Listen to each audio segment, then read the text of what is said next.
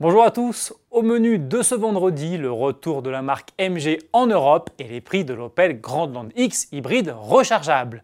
Mais avant cela, voici la toute nouvelle Chevrolet Corvette C8.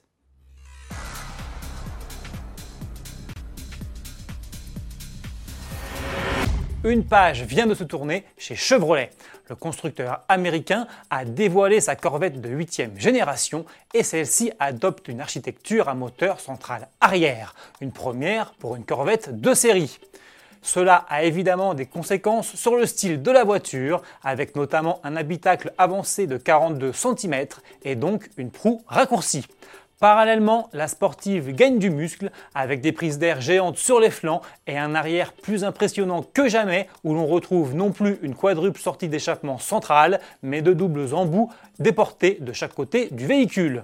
Les changements sont également majeurs à l'intérieur avec un habitacle plus enveloppant, une instrumentation désormais 100% numérique et un nouveau volant à mes plats. Deux coffres sont également au programme, un à l'avant, l'autre à l'arrière, pour un volume de chargement total de 357 litres. Enfin, côté moteur, Chevrolet reste fidèle à son V8 atmosphérique de 6 litres 2 de cylindrée. Dans la C8 de base, ce dernier développe une puissance de 495 chevaux qui est envoyée aux roues arrière à l'aide d'une inédite boîte automatique double embrayage à 8 rapports. Des déclinaisons plus radicales compléteront la gamme par la suite. La production doit elle débuter en fin d'année. C'est officiel, la marque britannique MG, fondée en 1924 et propriété du groupe chinois SEC Motor depuis 2007, revient sur le devant de la scène. Après presque 15 années d'absence, le constructeur, principalement connu chez nous pour ses petites sportives des années 60, vient d'annoncer son retour en Europe continentale. Désormais tournée vers l'électrique, la marque effectue son comeback avec un tout nouveau SUV zéro émission, le ZS. Au menu pour ce dernier, un moteur de 143 chevaux et une batterie lithium-ion de 44,5 kWh qui peut être rechargée à 80% en seulement 43 minutes. Le tout pour une autonomie de 262 km. Lancement prévu à l'automne. SUV toujours avec le nouvel Opel Grandland X qui arrive aujourd'hui sur le marché français dans sa version hybride rechargeable. Le carnet de commande est ouvert et les prix débutent à 47 750 euros.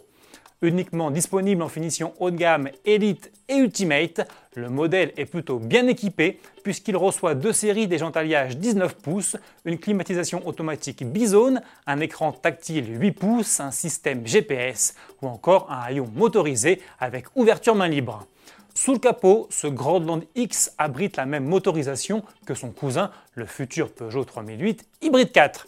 Il associe donc le moteur 4 cylindres essence 1.6 litre PureTech de 200 chevaux et deux moteurs électriques pour une puissance combinée de 300 chevaux.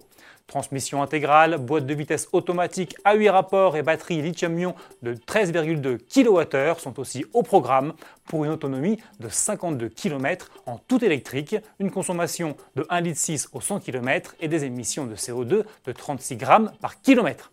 Bon week-end et à lundi